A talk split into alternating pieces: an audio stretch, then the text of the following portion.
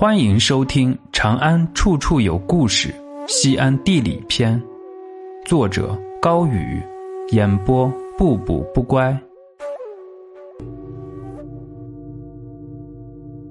指鹿为马的来源，白鹿原。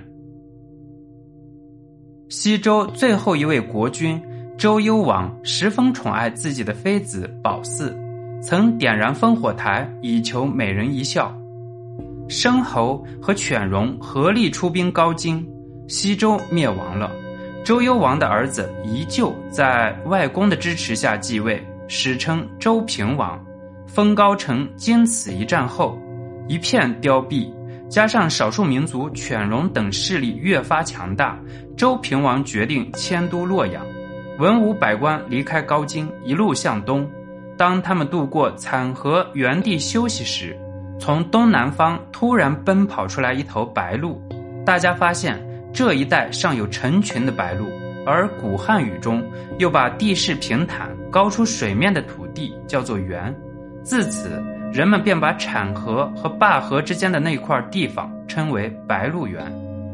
秦二世年间，宦官赵高把持朝政，他想试探一下朝中有多少人依附他。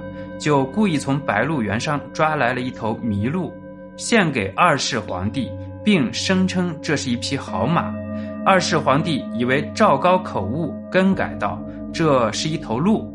赵高却胸有成竹地说：“是皇上看错了，这分明是一匹马。”二世皇帝将信将疑，问手下的文武百官、大臣们慑于赵高的权势，纷纷倒戈，说这是一匹马。